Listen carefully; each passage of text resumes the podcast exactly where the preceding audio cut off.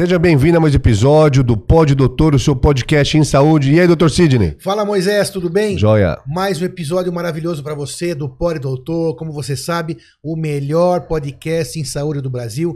Quem compartilha Pod Doutor, espalha a saúde.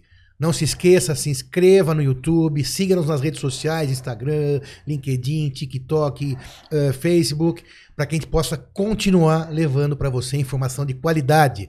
O nosso propósito é levar para você informação checada, informação real. Como você sabe, a internet é recheada de fake news, de informações nem sempre tão verdadeiras. Então, nosso propósito é trazer para você coisa boa em saúde. Como a gente faz isso? Trazendo aqui autoridades em cada uma das áreas que a gente bate papo. Nem pense em sair daí.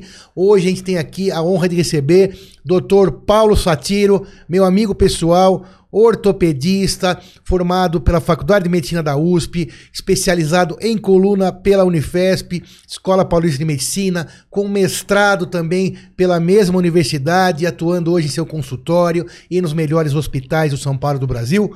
Paulo Satiro, muito obrigado, uma honra tê-lo aqui, obrigado. valeu por ter aceitado. Obrigado pelo convite, Sidney, estamos aqui. Mais uma vez, agradeço o convite de novo. Legal. Seja bem-vindo novamente, doutor. Obrigado, obrigado. Hoje o assunto é hérnia de disco. Você de casa já deve ter ouvido falar, ou algum parente ou algum amigo seu. Já ouvi falar que hérnia de disco pode doer a perna, pode doer o pé, atrás da panturrilha.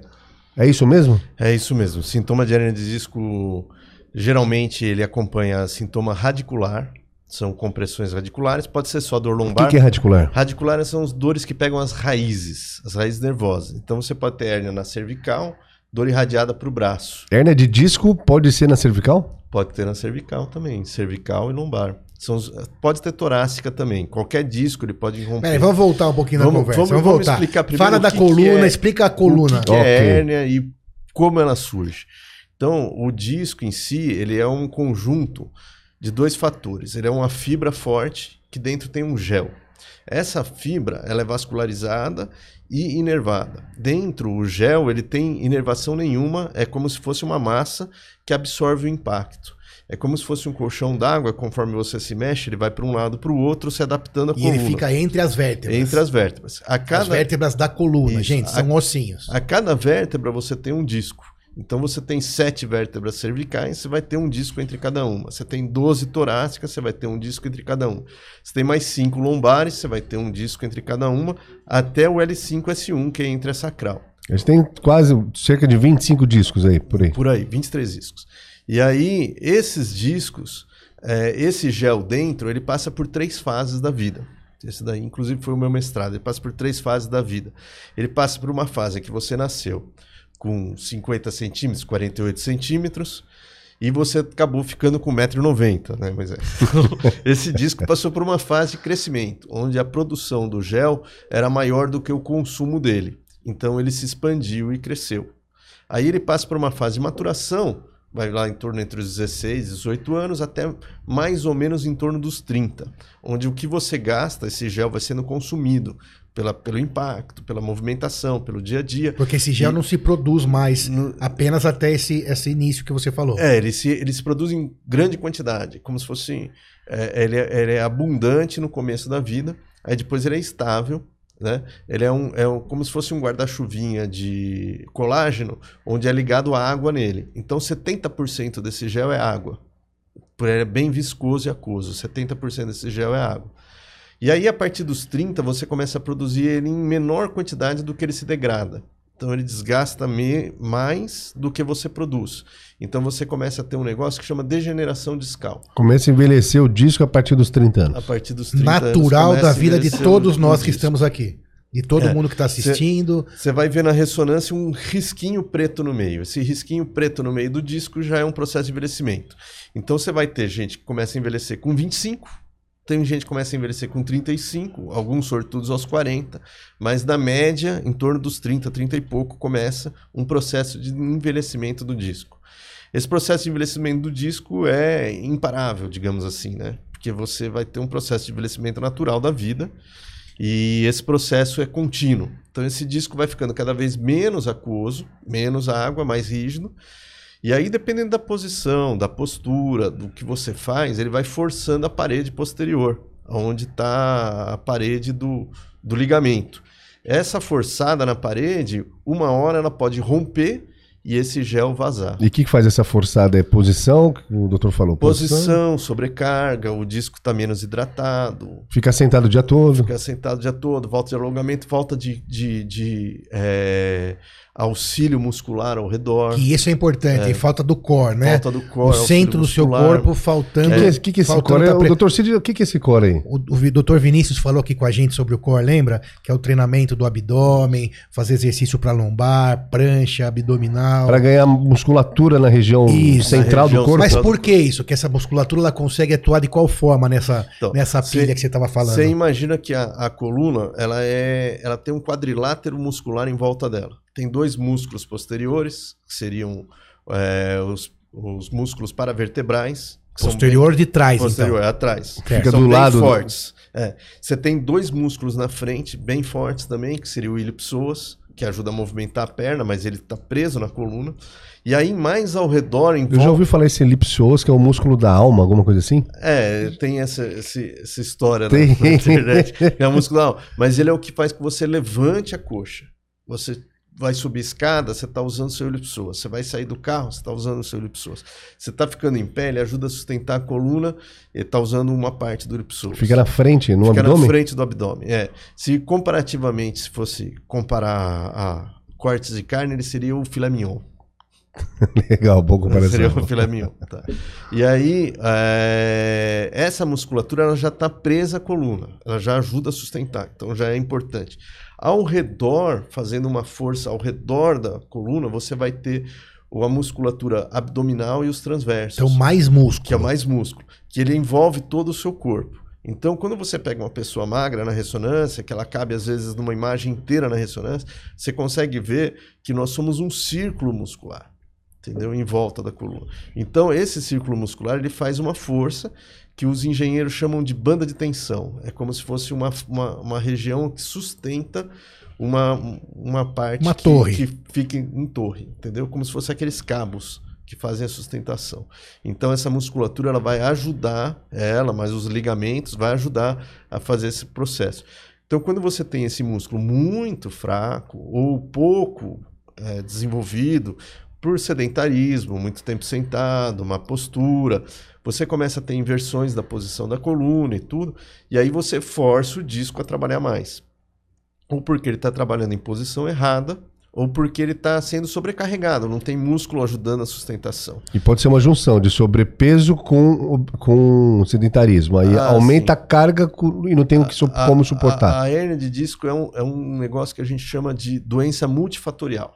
Ela não tem uma causa. Você pode ter uma hérnia traumática, vamos supor, ah, o cara foi fazer um levantamento de um peso e estourou o, o disco. Então ele consegue te dizer a hora e o minuto em que aquele disco rompeu. Mas em geral ela é multifatorial, é um conjunto de fatores. A parte genética, que é a desidratação do disco, que começa para alguns um pouco mais cedo, para outros um pouco mais tarde, então tem uns privilegiados geneticamente. A parte é, sua estrutural, então parte muscular, e o uso diário, postura, posição, é, carga, tudo isso vai influenciar. Então é multifatorial. Por e que que é esse, tão- esse cidadão que você falou é importante. Que ele foi lá carregar um peso né, no trabalho, em casa. Mudar um pneu, trocar um trocar pneu. um pneu do carro, É. abaixou, levantou, mudou um sofá de lugar. Porque também tem vários mitos sobre isso, né, Moisés? Dá para atribuir, ó a pergunta, dá para atribuir exatamente essa hérnia, esse momento que ele, que o disco lá escorregou, apenas a esse movimento ou a gente tem por trás disso uma falta de musculatura anterior ou é, uma idade? Como Não, você é responderia isso? Sempre um fator ah, conjunto. Então esse disco já tem que estar um pouco mais rígido, porque o que acontece? Quando você se movimenta, você se abaixa, você flexiona o corpo, o disco ele muda a posição. Então ele vai mudar a angulação do disco. Se você fizer radiografias em várias posições, você vai ver que a, a posição do disco ele vai variando e você vai tendo movimento conforme a posição que Para você fica. proteger sua, É, suas pra- vértebras. Isso, para auxiliar o movimento também. A, a vértebra é extremamente móvel ali. É, é lógico que é menos móvel que um quadril, que um ombro, mas ela tem uma mobilidade. Então, essa mobilidade, a faceta articular, que é o ponto articular de movimentação, ela é muito pequena. Então, ela é auxiliada pelo disco. Tá? O disco faz grande parte da movimentação. Tá? E conforme você vai envelhecendo, esse disco vai ficando mais rígido, você vai perdendo o movimento. Tanto que você pode olhar as pessoas idosas em geral é, que vão tendo uma atividade física baixa durante a vida, porque essa ideia de fazer exercício é uma ideia razoavelmente nova. Digamos que tem uns, Muito nova. uns 30 anos. Há pouco cá. tempo, para todo mundo que tinha problema de coluna, ou de joelho, ou de ombro, era, Era- proscrito fazer exercício. Era Isso. proibido fazer É, exercício. era fica em casa. e é muito óbvio que descansa. tem que ser o contrário, né? É. Para fortalecer toda essa parafernália é, em volta que você estava falando, né, Paulo? Isso. É, a- a- até da outra vez a gente até comentou aquela história do, do cara que jogava tênis e foi ao médico, o médico mandou parar de jogar tênis. Essa ideia é o inverso hoje. É fazer com que o cara se adapte, continue a atividade, nunca pare, porque realmente essa ausência de movimento vai en- enrijecendo, vai diminuindo a mobilidade. Né? Então você pegar ah, antigamente o- os seus avós, coisa e tal, era um, era um negócio meio fora do comum, até por, por não ter local, tempo, não ter uma, uma, uma perspectiva de fazer atividade física, eles tinham uma mobilidade progressiva, se você pegar uma pessoa de 80, 85, 90 anos, bem rígida, porque eles nunca fizeram exercício, atividade física baixa, você faz uma ressonância, os músculos bem é, finos, apesar de às vezes o shape ser grande, mas a grande parte é gorduroso. né? Hoje, hoje em dia está mudando esse cenário. As pessoas que vão chegando no consultório no hospital. Tem Então- ainda grandes sedentários, eu acho que o pessoal da informática é, Sim, se, pela- se, se, se supera em sedentarismo. É, muita gente que trabalha também.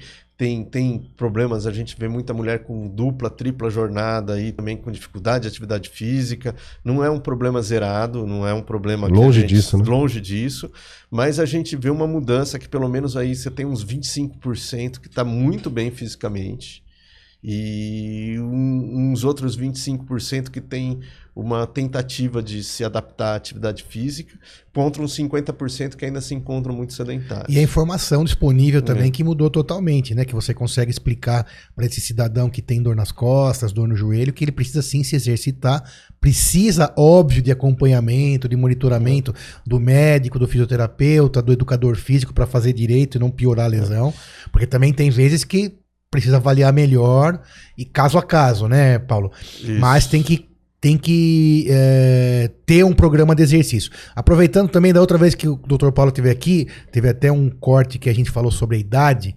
Até o momento para a gente aproveitar e explicar de novo isso. De porque novo. teve gente bastante que comentou lá.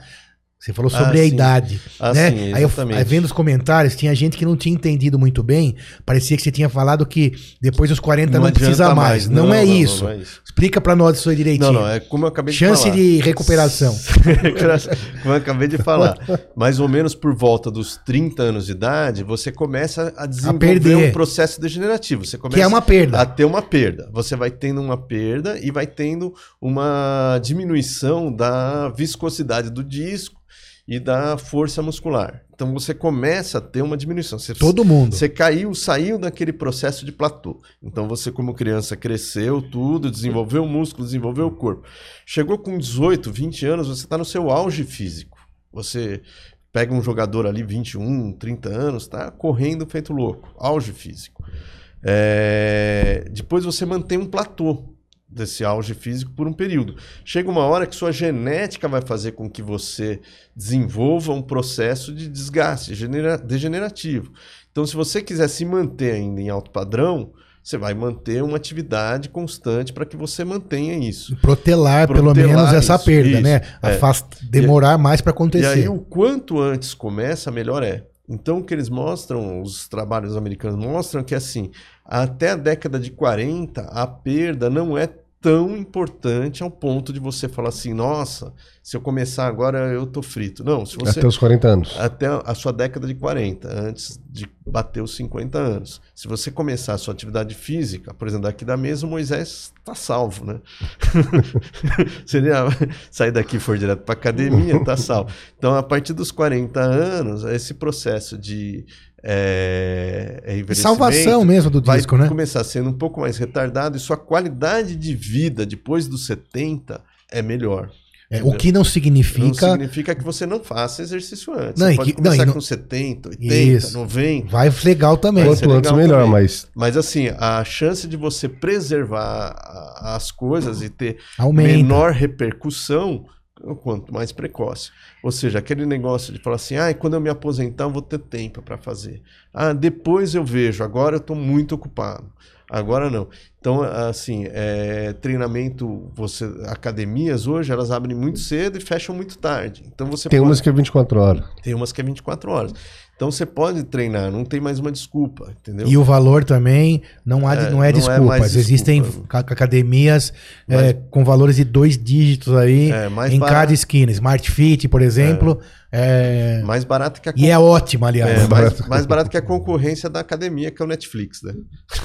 Exatamente. Sim, Netflix, come... Netflix, quando começou, era 15, agora deve. 15 deve. Dá uns 29, 30. A mais né? até, eu acho, né? É, então, então aí, para uma, é, uma pessoa. pessoa. E aí você tem essa concorrência de ficar em casa no sofá ver uma sériezinha legal, gostoso. Sim. Mas você pode ir pra Deixa academia. pra depois da academia, isso, né? Deixa pra depois da academia. É que é o tempo, não, chega a academia cansadinho vai dar uma dormida, Então, né? entre tudo que nós já falamos aqui, a gente já falou da parte de ginecologia, da parte de é, obesidade, de endócrino. Então, mais uma coisa importante que você vai preservar praticando exercícios físicos de maneira regular. Então, são os discos que existem entre as suas vértebras. Então, a hérnia discal, que vem de disco, né, esses discos também serão preservados, serão menos destruídos, né, menos é, agredidos, caso você, então, faça exercício físico. Nesse caso, basicamente, exercício de força, né, Paulo? Exercício de for força, fortalecimento. Qual exercício aí, especificamente?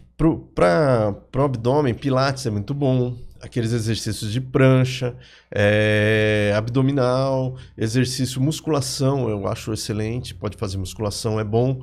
Tudo bem orientado, vai bem. Entendeu? Então, mas para coluna especificamente, prancha, pilates, pilates abdominal, abdominal, caminhada, corrida, natação. Falando em prancha, é eu lembrei de uma coisa que eu, tava, que eu escrevi esses dias, brincando assim, né? Que a, a, a nova definição de disciplina, sabe qual é? Você fazer prancha e burp sozinho sem roubar. É. Mas conforme você vai ficando mais velho, você vai roubando menos, porque você sabe o que faz efeito. Disciplina. E disciplina, é. Exato, você repetiu o que eu falei. Efeito, é. é. isso aí. Quando é. você é moleque, você fala, ah, professor, quando o professor não olhar, ah, o personal não olhar, eu vou dar uma relaxada. Você fica velho, você fala, não. É. Vou, no, vou na prancha até o 30. Até o 30, é. Porque senão não funciona. Velho, Chama disciplina. Que, é. Você aprende que, que, que, não adianta você estar tá roubando de você mesmo. Né? O Gustavo tá rindo lá porque ele, eu vi que eu mandei pra ele essa frase. Nem saiu ainda, né? Mas é isso. É, isso é, porque só quem teve, você de casa ou algum parente ou amigo, só quem teve dor de hernia de disco Nossa. sabe o tanto que dói. Ah, eu já tenho, tenho parentes que sofrem com isso. É, dói, dói muito. É, é aí agora que nós explicamos coluna, tudo, vamos voltar à sua pergunta inicial. É, quer falar sobre a dor. Isso, é.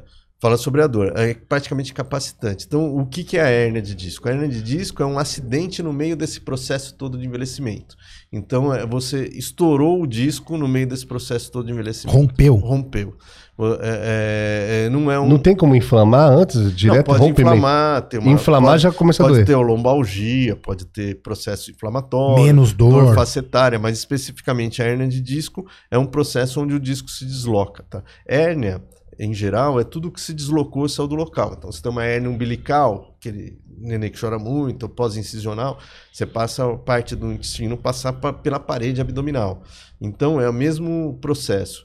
Parte do disco passa pela parede, que seria o, o ligamento do disco, passa pela parede do disco para trás. Às vezes ela só empurra, que a gente chama de hernia protrusa, que é uma hernia contida. Às empurra vezes, o ligamento. Empurra o ligamento para fora. Isso daí já pode dar dor também até porque o ligamento também é, vascular, é, é inervado, então ele já pode ter dor. E outras vezes ela rompe totalmente o ligamento e sai. Tá?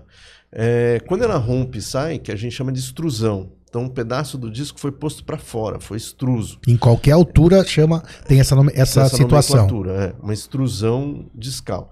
Aí já é um, um fato mais complexo, onde dá mais sintoma. Então, protusão deu uma empurradinha. Eu Deu falo porque empurradinha. o É. colega que ele faz a tomografia ou ressonância, a primeira coisa que ele faz é abrir em casa antes de levar pro Dr. Paulo, no Cê- consultório. Isso, então, jogar protu... no Google, né? joga no Google também. É. Mas aqui é melhor que o Google.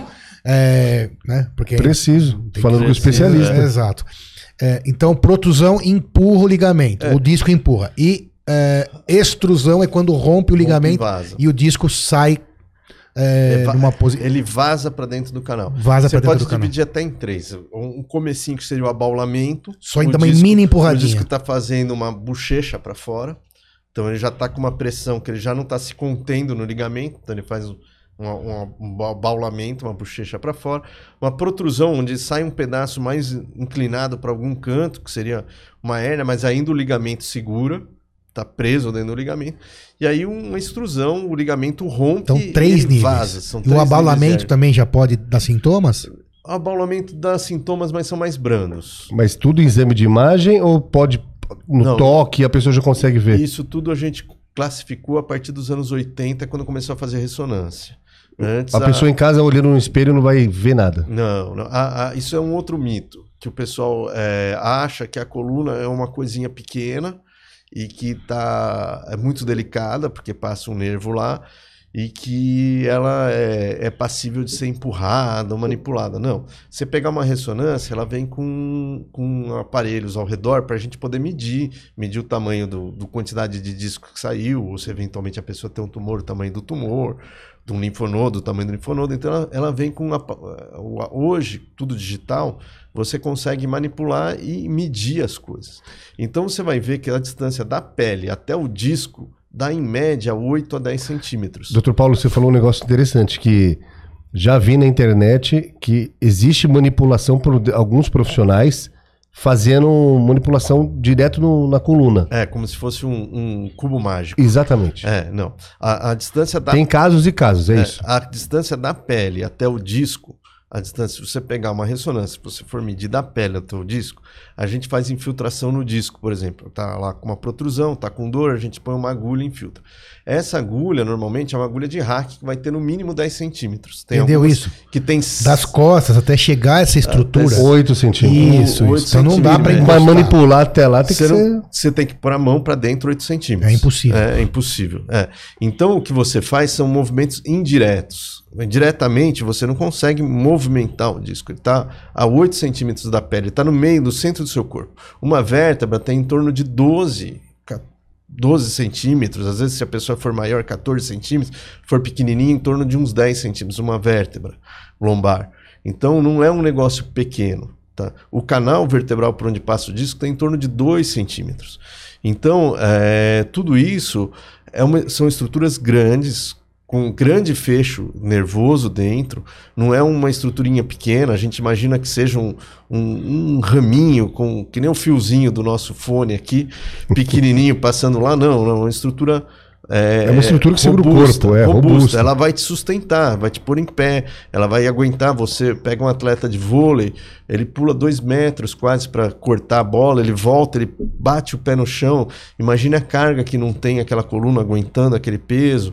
É, é, ela não é uma estrutura pequena, é uma estrutura Então, grande. manipulação de, de disco através das mãos. A- Através diretamente, através das mãos, é só de processo cirúrgico. Ok. É, a manipulação indireta, para a gente não criar conflito aqui Exato. com, Não, com é, outras só áreas, pra explicar a direito. manipulação indireta que eles fazem, Tipo terapia, quiropraxia. Exato. quiropraxia é uma manipulação indireta, então gira para lá, roda o corpo, né? é uma manipulação indireta, são terapias, tá? Essas terapias, elas é, existem, né? Tem uh, a sua comprovação. Acho que foi no ano de 2010 a Sociedade Americana, ela fez um compilado, não sei se foi 2010, 2012, fez um compilado, mandou para mim uma revista científica. Normalmente a revista científica vem tem 30 páginas, 20 páginas, tem 10 artigos, 5 artigos. Essa daí veio com 270 páginas. Veio um- uma bíblia. Eles pegaram e mandaram para fizeram avaliação de 70 tipos de terapia diferentes Pra- de coluna. para dor nas costas. Dor nas, não especificamente Dor nas hérnia costas. de disco, dor nas costas. Então eles pegaram e dividiram em multicentros e fizeram avaliação em, em- por dois anos de terapias As é, mais diversas. mais diversas possíveis. De acupuntura, pilates, Quiropraxia. quiropraxia, fisioterapia Osteopatia. normal, osteopatia, é, Rolfing, pilates, McCarthy. Cirurgia também É, inclusa? Não, só todos terapia. os pacientes que não são cirúrgicos. Ah, só Ex- conservadores. Exclui-se todos os pacientes que sejam cirúrgicos. Certo. E aí, a, a esse, a esse resultado, eles chegaram à conclusão que todas essas terapias, os pacientes não cirúrgicos, obviamente, eles têm um resultado próximo de 70% de melhora. Tá? E que ele varia um pouco para mais, um pouco para menos, dependendo do profissional que faz, ou seja, da, da qualidade do profissional, empatia do profissional, profissional e tudo dependente. É profissional dependente. Então, por isso que não existe uma, é, uma padronização total, porque depende do profissional, mas elas têm uma melhora em torno de 70%. Que é alto, número É altíssimo. alto, é. Fiquei surpreso. Para os que não são cirúrgicos, Isso, isso. é altíssimo. Né? E então vale a pena, a gente encaminha para físio, a gente encaminha para os locais, a gente faz o, o, o coisa, esse tratamento clínico tem uma efetividade. Né? Mas assim, esse Caso cirúrgico é caso cirúrgico, caso Ah, de terapia. Se você, o, o que, que vai operar de hérnia de disco? né? Quais são as hérnias que vão operar? A hérnia com déficit neurológico. Então, cara perdeu força na perna, no Quer dizer, pé. aper- apertou tanto lá que. apertou é, ela está bloqueou. o nervo. O nervo também ele é vascularizado. Então, o nervo ele é alimentado. Tem um, tem um, Tem um vaso em volta do nervo que vai alimentar esse nervo. Então, conforme você espreme o nervo dentro do canal, você também está espremendo a alimentação do nervo. E o nervo vai morrendo, ele vai perdendo as camadas valerianas dele, ele vai diminuindo a, a, a, a, a velocidade e o quanto que ele passa de sinal para a perna. Então, Enquanto estiver apertando, Enquanto então tá apertando, perdendo tá e é irrecuperável. é, é, depende, depois de um certo tempo é recuperável. Então, quer dizer, é, déficit neurológico, perda de urina, força na perna, pé, é irrecuperável. E hérnias que têm dor, às vezes sem déficit, com mais de seis a oito semanas de tratamento clínico sem resposta. Então você está parando a vida do cara dois meses, três meses, o cara está incapacitado, Não tá tendo resultado, vai pra cirurgia. tendo resultado vai para cirurgia, entendeu? O que, que corresponde isso no total de hérnias de disco? Em torno de 4 a 5%. 4 a 5% das hérnias são, São cirúrgicas. São cirúrgicas. Deixa eu só voltar uma coisa. A partir do abaulamento, você já está definindo como hérnia ou não? A partir da protrusão você já está A definindo partir da como protrusão. É, segundo os radiologistas, toda vez que você tem uma fissura do ano, ou seja, ele está rachado já, não precisa nem estar estourado, você já considera como hérnia de disco. Entendeu? Então, a partir da protrusão, você já considera como hérnia. Então o abaulamento ainda não é uma hérnia, não estamos Não, falando não disso. é uma hérnia. Mesmo às vezes podendo dar sintoma e ser passível de tratamento. É, vai cair nos 95% dos. Por que, que é tão falado? Por que, que é tão comum? É Justamente por isso tudo que a gente está falando, pela falta de exercício físico, é, geração lá para duas, três pergunta. gerações que não fizeram exercício físico, e é uma parte que segura o corpo todo. É, a gente vê em, em- várias idades, né? Então não é só geracional. É, aí você tem esse conjunto de fatores, principalmente o genético, o desgaste do disco em si. Então, o disco sofrendo processo degenerativo. Ou porque muita. Desculpa até E- cortar, mas porque muitas vezes pode confundir hérnia de disco com outras, outras patologias? Ah, você tem uma confusão de sintomas. Mas assim, a incidência é alta de, de problemas de coluna.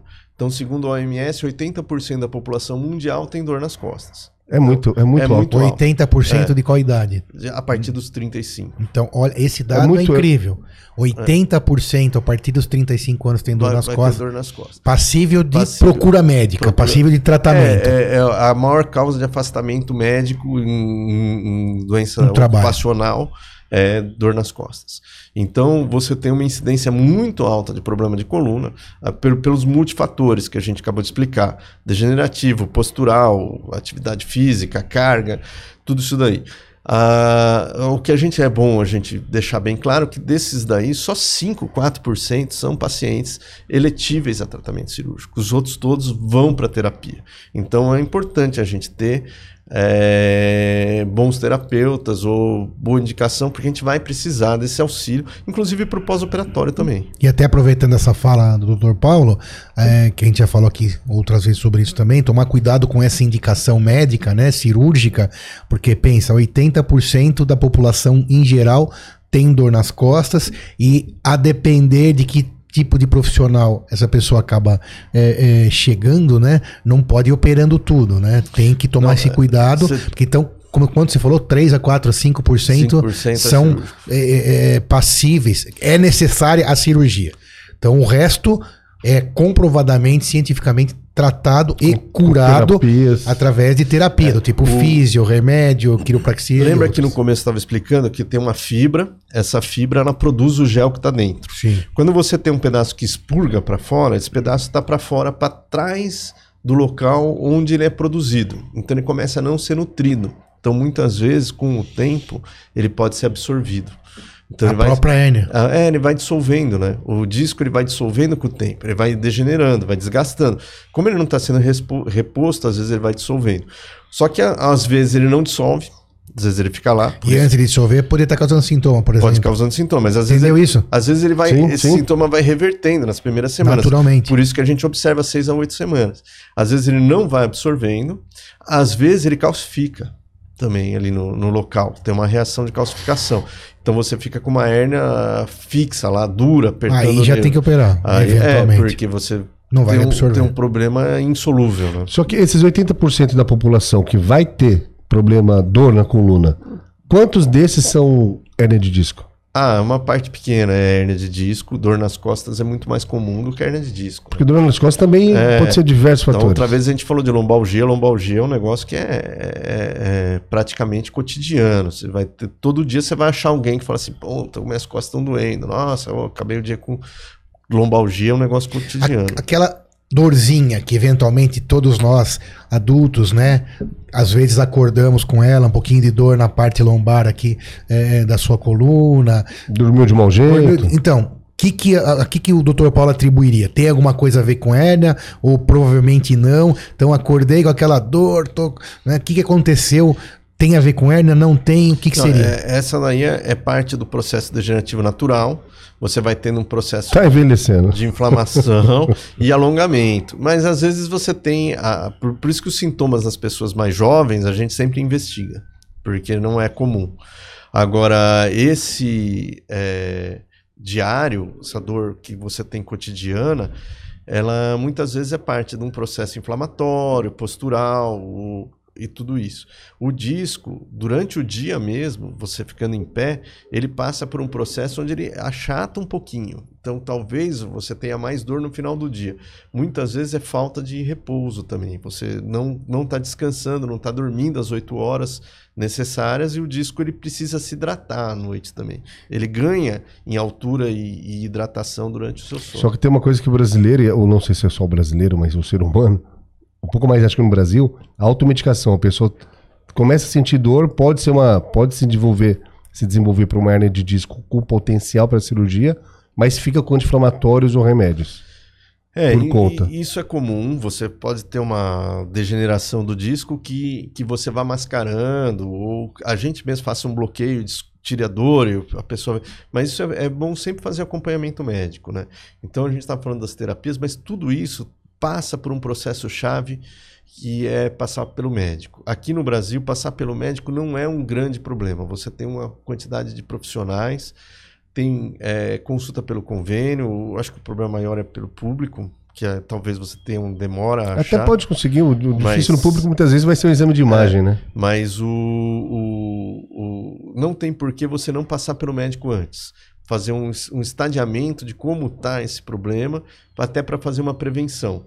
Fazer as atividades preventivas, fazer a, a uma manutenção, se precisar uma terapia, para que você desinflame e toque sua vida, porque a ideia é aquela lá, chegar a uma vida, cada vez a gente está numa vida mais longeva, e que você tenha uma vida longeva com qualidade de vida. E a- A qualidade de vida é importante no futuro. O- E dor é, É, qualidade de vida Não, zero. zero. né? é, o que a gente vai, vai, vai ter como maior bem para a gente no futuro é a qualidade de vida. Qualidade de vida vai ser a- o Bitcoin do futuro. Sim. Porque a gente está passando por uma fase onde a gente está aumentando o número de idosos no Brasil. Então, a geração nascida entre 1960 e 1970 tem a tendência a ser 30% da população daqui 20 anos, é, 30% da população. Então, nós vamos ser 30% de idosos no Brasil. Hoje nós somos vida 10, aumentando. 15%. Antes, E, e já tem fila de idoso quando você vai nos lugares. Né? Vai no banco, no, no correio, no cinema, já tem fila de idoso. Daqui mais 20 anos, você vai ter 30% da população de idoso. Então, o que, que vai diferenciar isso na vida? Qualidade de vida. E em relação, antes de você fazer a tua pergunta que você estava aí preparando, é, em relação a homem e mulher, essa dor nas costas, né, pra gente ser bem claro, ela equivale ou é diferente no sexo masculino e feminino? Você tem algum número? Eu ou... acho que eu nunca vi nenhum número com prevalência de sexo, nunca vi nenhum número de diferença sexual. Ou- é- é- ela é uniforme. parecida. É, parecida. A frequência em consultório é maior de mulheres. Mas De isso- mulheres. Mas isso eu acho que é normal para qualquer doença, Pela eu acho que as mulheres é, mais cuidam mais. Se cuidam mais. Eu acho que os homens Porque são os, um os mais homens relaxados. morrem mais É, cedo, né? é, Aqueles é, memes. Memes. Que nem na consulta ele quer ir, quando vai, porque a mulher marcou. E isso é real. Isso, é real. É, e tá mudando um pouco, mas a gente já discutiu sobre isso aqui É, também. Esse negócio de tomar uma- um, um anti-inflamatóriozinho e tocar a vida, porque amanhã tem uma coisa muito importante, é muito de homem, né? Sim, a mulher se preocupa mais em ir numa É consulta, numa consulta. que é o certo, né? Porque a automedicação é, É, muito é. complicado e uma simples dipirona pode causar problemas sérios se Eu, eu não sei quanto é que tá errada. hoje, mas eu acho que a média é 5 anos a mais de expectativa de vida para uma mulher em relação ao homem, né? sim, é por aí mesmo. É, por aí. é. E, então, a- a- ela E sempre andou nessa casa de 3 a 5 anos, né? Acho que é mais até. Elas têm um cuidado maior com o corpo, tem uma qualidade. E antigamente se julgava pelo hormônio, hoje já sabe que é cuidados mesmo, né? Conduta, hábito, né? a gente que não presta. Sim. O mais comum para a dor passar para perna direita ou perna esquerda vai conforme onde a hérnia de disco está localizada? Exatamente. O disco é um. Vamos supor que ele seja um círculo. Não é bem circular, mas vamos supor que ele seja um círculo. Então você tem ali uma parte anterior, que vai para a barriga, e uma parte posterior que encosta no nervo, que qualquer ponto que ele sai, ele vai dar sintomas diferentes.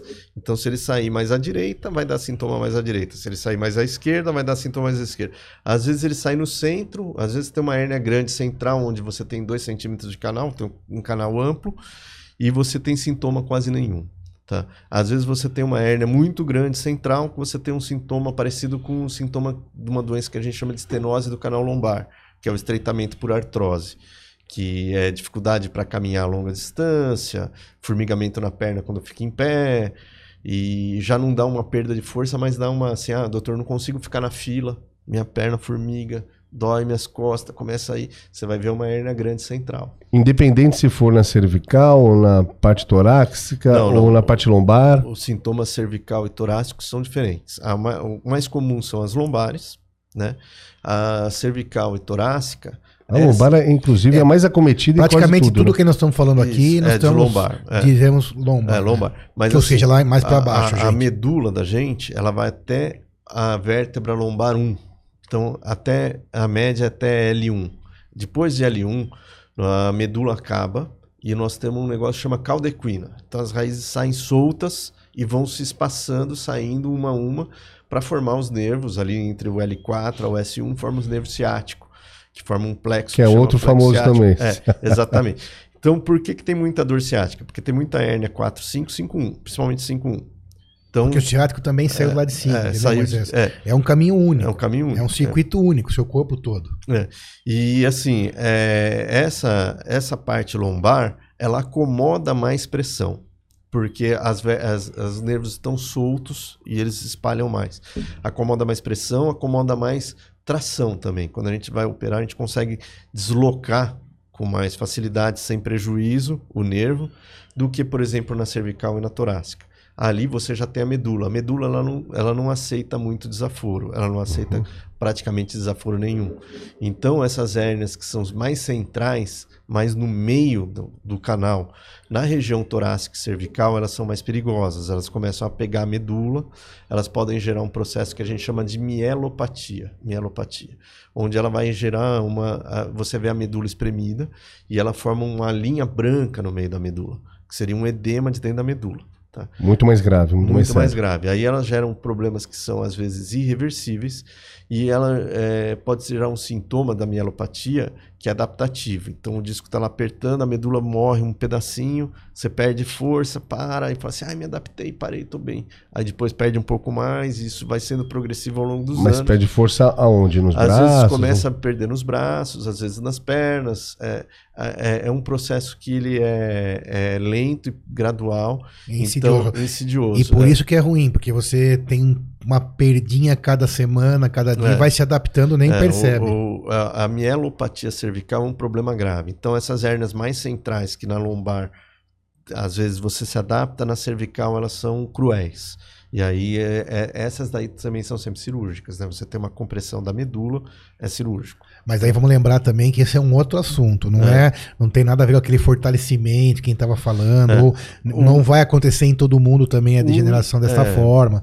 É mais grave e as Mais etiologias. É, Isso, as é, origens são outras. São outras. Mas é, o importante assim, é a gente ter em mente que é cada um no seu quadrado. Então, assim, se o médico diagnosticou uma mielopatia, uma lesão medular, uma compressão radicular, uma perda de força, te indicou o procedimento cirúrgico, a gente espera que o terapeuta não se interfira. E se a pessoa tem uma qualidade clínica não cirúrgica, a gente espera que o cirurgião encaminhe para o terapeuta. Então, Perfeito. É. Ou seja, Ah, o seja. que é sempre melhor para É, quem? Pro, pro paciente. paciente, Que esse é o centro de tudo. é o centro. É as discussões, as discussões aqui mais É. é, importantes que a gente tem aqui no, pod, no podcast, que é falar sobre o benefício pro paciente. É, o, o- o- o importante é o melhor para o paciente. Isso não só em nível imediato, quanto a longo prazo. Às vezes você tem uma doença que a longo prazo vai dar uma, um prejuízo muito grande e para isso você precisa intervir antes. E eu falei aquela hora sobre cirurgias mal indicadas. Existe em coluna? Ó, é, é meio controverso isso, né? Mas assim, você tem é, muitas vezes sintomas que são borderline. Então você tem sintomas que estão no meio do caminho e que você vai ter uma discussão entre profissionais se opera ou não opera. É... Mas aí no borderline, quer dizer, É, no borderline. tá ok. Então, o que a gente tem estabelecido também em sociedade de coluna, em sociedade americana de coluna, protocolo que você vai iniciar com é, remédio e terapia, não melhorou esses processos que são mais, mais dor, menos compressão, menos neurológicos, menos urgentes. Começa com terapia, não melhora, passa por uma infiltração, não melhora, aí você pode fazer, hoje em dia tem cirurgia por vídeo, endoscopia, você faz eh, processos minimamente invasivos. E por último, as artrodeses, parafusos e, e- e fixação da coluna. Então, quer dizer, você tem uma cascata de terapia a tratar, entendeu?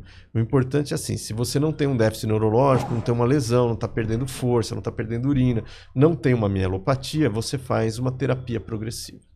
E atleta ou a- a- o atleta amador de final de semana, é possível aumentar a, Ah, a chance de, de ter uma hernia de disco ou, ou não? o, o atleta de alta performance sempre está Sujeito a tudo. sujeito a tudo. É, porque é o uma- impacto é também impacto. pode lesionar É. o disco. É, o impacto É também isso. pode lesionar o disco. O, o- a luta, aquelas, tem, tem movimento torcional forte, também pode machucar. Mas, assim, isso é um risco do, do coisa. Não, não- é, Da profissão. é, é um risco. Mas é o risco-benefício. Por outro lado, eh, pode ser que ele tenha uma qualidade de vida melhor, sair ileso por muito tempo. Então, a gente não vai recomendar a parada das atividades físicas. E sim, se houver algum problema, adaptação ou reabilitação até que ele possa fazer a atividade física novamente, tá? Agora, eh, já tinha um professor Carazato na faculdade, o Sidney pegou ele também, e ele falava que o, o melhor atleta não é o melhor, é o sobrevivente, né? O cara que ganha a Olimpíada, ele sobreviveu aos treinos, sobreviveu, porque é bem puxado. Então, quando você chega num nível de, de competitividade, você vai levando o seu corpo ao extremo, né? É, e não é na hora que se apresenta, né? O grosso tá no treino que é o Tá diário. antes, é. É, mas você vai levando o seu corpo ao extremo. Então você tem que sempre ter um, um aporte. Dificilmente você vai pegar um atleta que, que não tenha frequentado consultórios médicos, né? É, ele está num limite. É entendeu? uma- nós estamos falando de atleta de alto É, nível, de alto né? nível, alto rendimento, ele está num limite. E hoje em dia muita gente também quer ter treino, quer ter coisa para levar esse nível, não competitivo, mas muitas vezes a pessoa quer maratonas eh, intensas, contra o tempo, o cara quer fazer o recorde pessoal dele, quer ir com... Então você tem muita Quer gente ir para todas elas. Todas elas, é. Mas legal, acho, Mas acho é- que isso acho- Acho Uma é mudança ruim, ótima. Mas assim, a gente tem que fazer uma estruturação.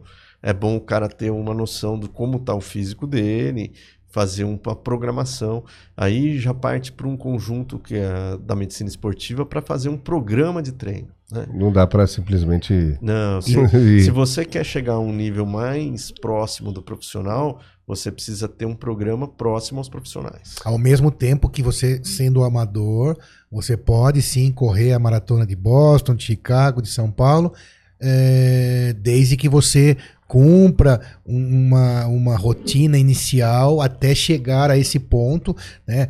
O exercício é democrático, né? Não, ninguém precisa ficar fora, né, Paulo? Não, ninguém. Independente de todos esses problemas que nós falando. Você aí que nunca praticou, que tem mais idade, menos idade, progressivamente você vai conseguir chegar lá como amador até uma maratona, por exemplo. Isso, a gente está falando de cada um no seu quadrado, aí também é bom um profissional de educação física. Os caras conseguem Claro. fazer um programa por você, então é importante você ter um- uma pessoa que te oriente para o que você quer. E hoje em dia é super segmentado, então tem pessoas especialistas em corrida, em ciclismo, em, em- em treino para cada coisa, e às vezes até o que a gente vê hoje é fisioterapia preventiva. Então esses atletas começam a fazer físio mesmo sem estar machucado para fazer recuperação muscular, para fazer é, melhora do para você não, não ter a lesão, né? A cada 10 pessoas que vai procurar o Dr. Paulo no consultório, quantas são hernia de disco? Umas duas, uns 20%. Mas dessas daí é aquilo que, que eu falei. Minoria vai ser, Vai ser cirurgia. cirúrgico. É, A maioria delas vai ser encaminhada para um tipo de terapia. tipo E terapia. a terapia, além da manual, vai ter terapia medicamentosa também. Isso. Aí eh, você tem aquela famosa história que você tem o, o tempo que a hérnia leva a absorver, em torno de 8 semanas, 12 semanas aí para ela sumir. Seis semanas a ideia é que ela vai dar tendo uma melhora do sintoma. Então muitas vezes também a pessoa tem uma- um estresse, começa a procurar vários outros profissionais, né? Fala assim: "Ah, acertei no último". Ah, que ela foi sumindo. É, mas Mas na cirurgia, aproveitando também o mesmo gancho, aí nós falamos, você falou dos pacientes que vão lá e da cirurgia, e como na prática, de maneira, explicando para um leigo, porque a gente fala aqui sobre cirurgias, tivemos aqui, por exemplo, um episódio sobre prótese de quadril, então o doutor Marcelo Cavaleiro falou aqui brilhantemente sobre como se substitui lá a cabeça do fêmur por uma prótese metálica, é, e encaixa lá no quadril. Como que é a cirurgia de hérnia? O que, que o profissional Dr. Paulo faz nessa fisicamente, anatomicamente Então. numa, numa hérnia? O, o- o- a cirurgia de hérnia, o aporte dos procedimentos intervencionistas sobre a hérnia hoje, vamos por assim. Porque antigamente você tinha só cirurgia de hérnia, hoje você tem um composto de fatores que vão interferir nesse procedimento. Então você passa desde um bloqueio, processo de infiltração da coluna, que é mais leve, um processo que hoje é muito comum O processo tá- de infiltração, quando coloca a seringa e extrai algum Não, líquido. não, não. Você injeta medicamento. Injeta, infiltra. perdão. É, infiltra, injeta medicamento. Aí você tem um outro processo hoje que é muito comum, que antes você fazia a cirurgia aberta, aí por um período a gente parou de fazer a cirurgia aberta porque instabilizava, hoje voltou a fazer ela por vídeo. Então com corte de 0,5 centímetros, mais ou menos, meio centímetro, a quase um centímetro, você entra com uma cânula de vídeo, é um portal único, e você retira esse fragmento que está para fora, que foi Que estava empurrando lá, Tá que estava empurrando causando nele. a dor. Então você retoma, vamos supor, você olha a ressonância, você vai ver um- uma pirâmide ali, uma montanha em cima do, de disco em cima do nervo. Você é, esvazia aquilo lá e retoma a posição original. Eu até às vezes eu falo para assim, é é tipo uma terraplanagem, né? Você vai lá e, e- e a- a- limpa o coisa e abre o trajeto do nervo. Isso você faz com uma cirurgia de uma hora, uma hora e quarenta por vídeo hoje. Só que depois dessa cirurgia, não pode complicar, aumentar a probabilidade de complicar nessa mesma região? Então, você já tem um disco complexo e você já tem um disco roto. Ele abriu, ele rompeu. Então, assim, é, operou, não sai correndo, né? Então, exige-se aí um período de, de recuperação e cicatrização, a terapia. Senão, você recidiva a hérnia pelo buraco que você... Mas se mantiver as orientações, se, Ah. respeitar as orientações do, do médico, a chance de cura É, a chance de cura é muito alta. 80%. E é. na infiltração? Na infiltração você tem uma melhora de, de dor que vai variar de três meses a um ano.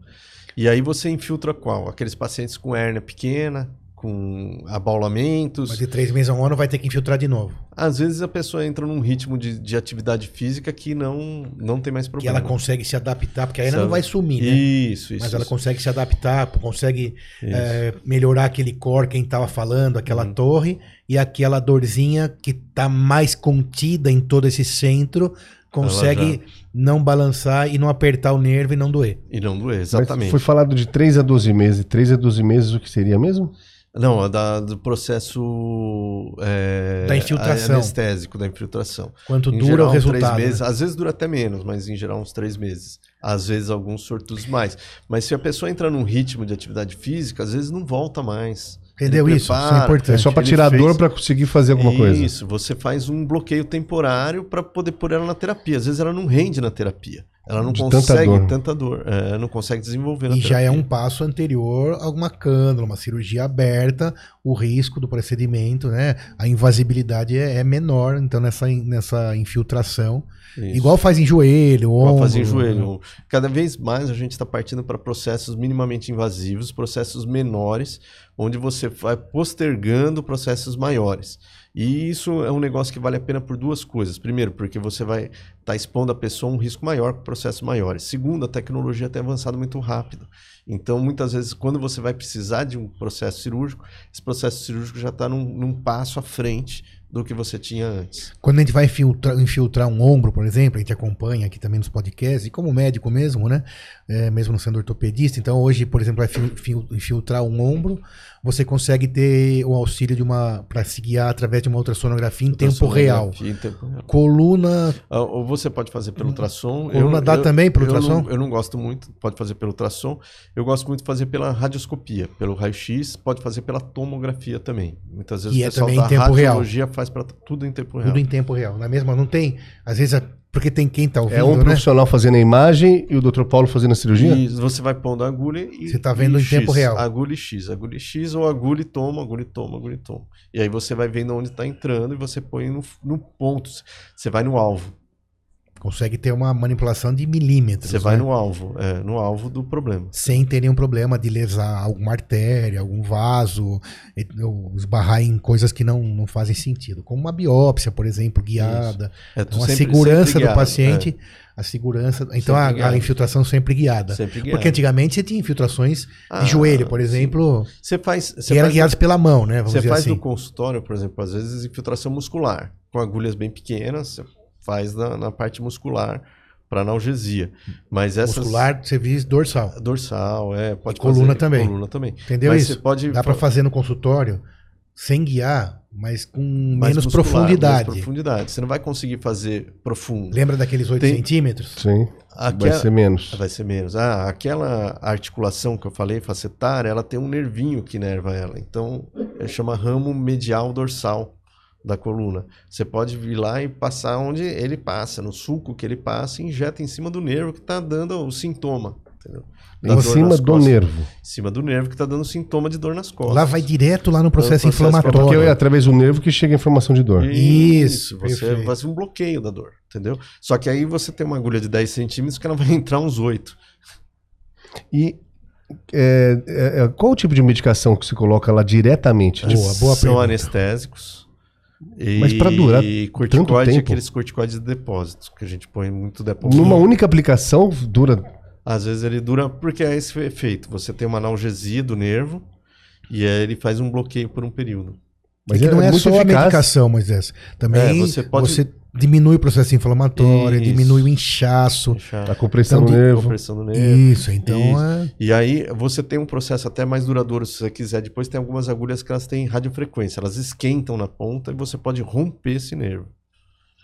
Mas E peraí, esse rompimento do nervo seria bom ou não? É bom, você tira a sens- sensibilidade daquela região. Então tem alguns outros Em processos. alguns que casos são bem indicados. risotomia. É, que você, é, riso é nervo, tomia é cortar. Então você corta o nervo por processo químico. Ou hoje também tem por processo de crio, crioterapia. Você congela ele e ele racha. Mas peraí, vamos lá. Se Não, corta o- nervos que podem ser Isso aí, pode exatamente. você não, não, isso. é, É isso que eu é, não, é, não é o ciático, não. É o nervinho que dá sensibilidade. Não, não, é que não vai perder nada. não é que vou estar te incomodando a dor. Tá? Às Você vezes é necessário. E, e, é, e outra coisa, esse, esse procedimento ele não é isento de assim, você saiu, pronto, está curado. Não. Saiu, você vai para o processo de reabilitação, você vai para terapia. Quantos fazem isso, doutor Paulo Satira? No começo Depois que você tira a dor, a pessoa- No começo todos. Das mulheres, Depois- das mulheres todas. É, todas. No começo quase. Não, e pior que é sério isso, É das isso, mulheres Isso todas, né? Mulheres quase todas. Usam. homens eu nunca vi nenhum, tô brincando. É, os Atleta de é alta performance, todos. São, são mais aplicados. né? Claro. São Disciplina. mais aplicados, disciplina. Mas assim, há muitos no começo, bem intencionados, né? Acabou de sair. Depois vai esquecendo a dor, vai né? esquecendo a dor, vai tocando, aí depois volta. Aí volta lá pro Dr. No Paulo. de mesmo lugar. mesma dor. Mesma dor, mesma dor. Depois volta. Então é importante esse período que você dá uma janela de. de Correr atrás de da coisa- terapia. é, se enturmar. Mas não pode ir passando de disco pra disco, não? Tipo, deu em um. no- no- Não, isso daí é sua vida. Vai fazer sempre acontecer isso. Você sempre vai ter uma discopatia progressiva. Então você sempre vai ter uma discopatia que vai atingir. Você continua envelhecendo, você vai atingir a coluna inteira. Em todos. Em todos. Sempre em é. todos. Só que nem sempre é, todo mundo dói, não é 80%. Nem Tem- sempre hernia Tem também, né? 20% que vai passar a vida sem ter dor nas Mas costas. pera aí, doutor Paulo, você já pegou algum caso que vai passando de um disco pra outro, de um disco Não, outro? não é de um uma doença outro? contagiosa. A pessoa está envelhecendo, ela vai envelhecendo todos os discos, Hum. e às vezes em tempos diferentes. Então, um disco envelhece um pouco mais rápido que o outro. Mas Se tiver um ao mesmo vai tempo, né? envelhecer. Todos eles têm o mesmo DNA, todos eles nasceram no mesmo dia, todos eles recebem a mesma nutrição. Só que o eles- desgaste de um, não por ser contagioso, mas o desgaste de um não sobrecarrega o de cima ou de baixo? Exatamente. Por isso que é um processo. Você tem alguns que fazem mais força na coluna, 4, 5, 5, 1, são mais fortes, eh, recebem mais carga, eh, C5, C6, C6, C7 na cervical, porque são, são pontos onde você tem eh, estágios de curva na coluna, onde você tem aquelas coisas que a gente até conversou vez de lordose, cifose. Então são pontos mais inclinados. O disco trabalha numa posição pior. Então vamos, di- digamos assim, aquela peça está numa posição Uhum. pior. Então ela desgasta mais. Aí às vezes ela chata totalmente e aquele, aquelas duas vértebras param de se movimentar. Então o movimento passa para superior. Então você tem uma doença do nível adjacente. Isso ocorre muito quando a gente faz a fixação. Doença do nível adjacente. Você prende, parafusa duas vértebras, a de cima, com o tempo sofre. Então a. Cara, o que que acontece? Passou um caso desse, passou Então, 20 anos, como que vai ficar a pessoa? quanto mais a gente prorroga, quanto mais a gente preserva o movimento, quanto mais a gente faz atividade física, menos complicações dessa a gente vai ter na vida. Mas quando não faz isso, o que, que pode acontecer? Não, a pessoa ficar na vezes, cama? às vezes você tem esse problema por distúrbio natural, então travou o disco mesmo. Às vezes você tem esse problema pós-cirúrgico ou consequentemente pós um trauma. Então você vai ter esse processo de degeneração adjacente que é, é- vai, vai tratando. Conforme vai aparecendo, você vai tratando. Não, não é que a pessoa fica acamada ou tem uma, um- um- uma maldição na vida do disco. Não, mas a qualidade de Mas a vida qualidade vai. de vida vai, vai vai recaindo, deteriorando. vai deteriorando. Então, por isso que a gente preza fazer as, as a- a- os procedimentos em menor grau no começo, principalmente dos mais jovens. Então, é, infiltrações, bloqueios, é, cirurgia por vídeo endoscopia, para que você preserve por mais tempo o movimento da coluna, para que essa pessoa tenha uma qualidade melhor lá na frente, ou se precisar de uma artrodese, de uma fixação lá na frente mais. E quando for fazer essa fixação, hoje muitas vezes a gente tem visado o, o rebalanço sagital, que chama, que é a reestruturação na posição. Porque também quando você fixa fora de posição, você detona os discos ao redor, porque eles começam a trabalhar, porque a coluna vai querer ficar em, você vai querer ficar em pé, né? Vai sobrecarregar os vai outros. sobrecarregar os outros. Então, quando você põe na posição anatômica, você, mesmo não tendo movimento naquele segmento, você tem uma posição já que ele está acomodado na posição correta. tá? Então, já ajuda mais também. Então, é, as cirurgias, quando vai para a artrodese, já tem uma visão de, de repor mais anatomia hoje do que era há 10 anos atrás. Hoje em dia, o que mais deve estar usando deve ser a infiltração e indicação para terapia. É, filtração e terapia, acho que é maioria dos casos, e aí depois você cai para videoendoscopia e agora muito menos o que fazia-se muito antes, que é a artrodese. Quando faz a infiltração, vai para terapia, tem algum medicamento que toma também?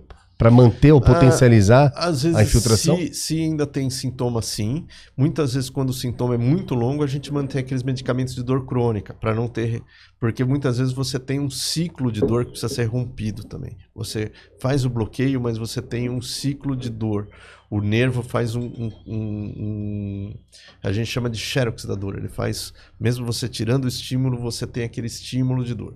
E, e mudança de qualidade de vida também por causa disso. Tentar mudar a chavinha da pessoa também muda bastante. Essa chavinha não tem uma infiltração ainda É, não, né? tem.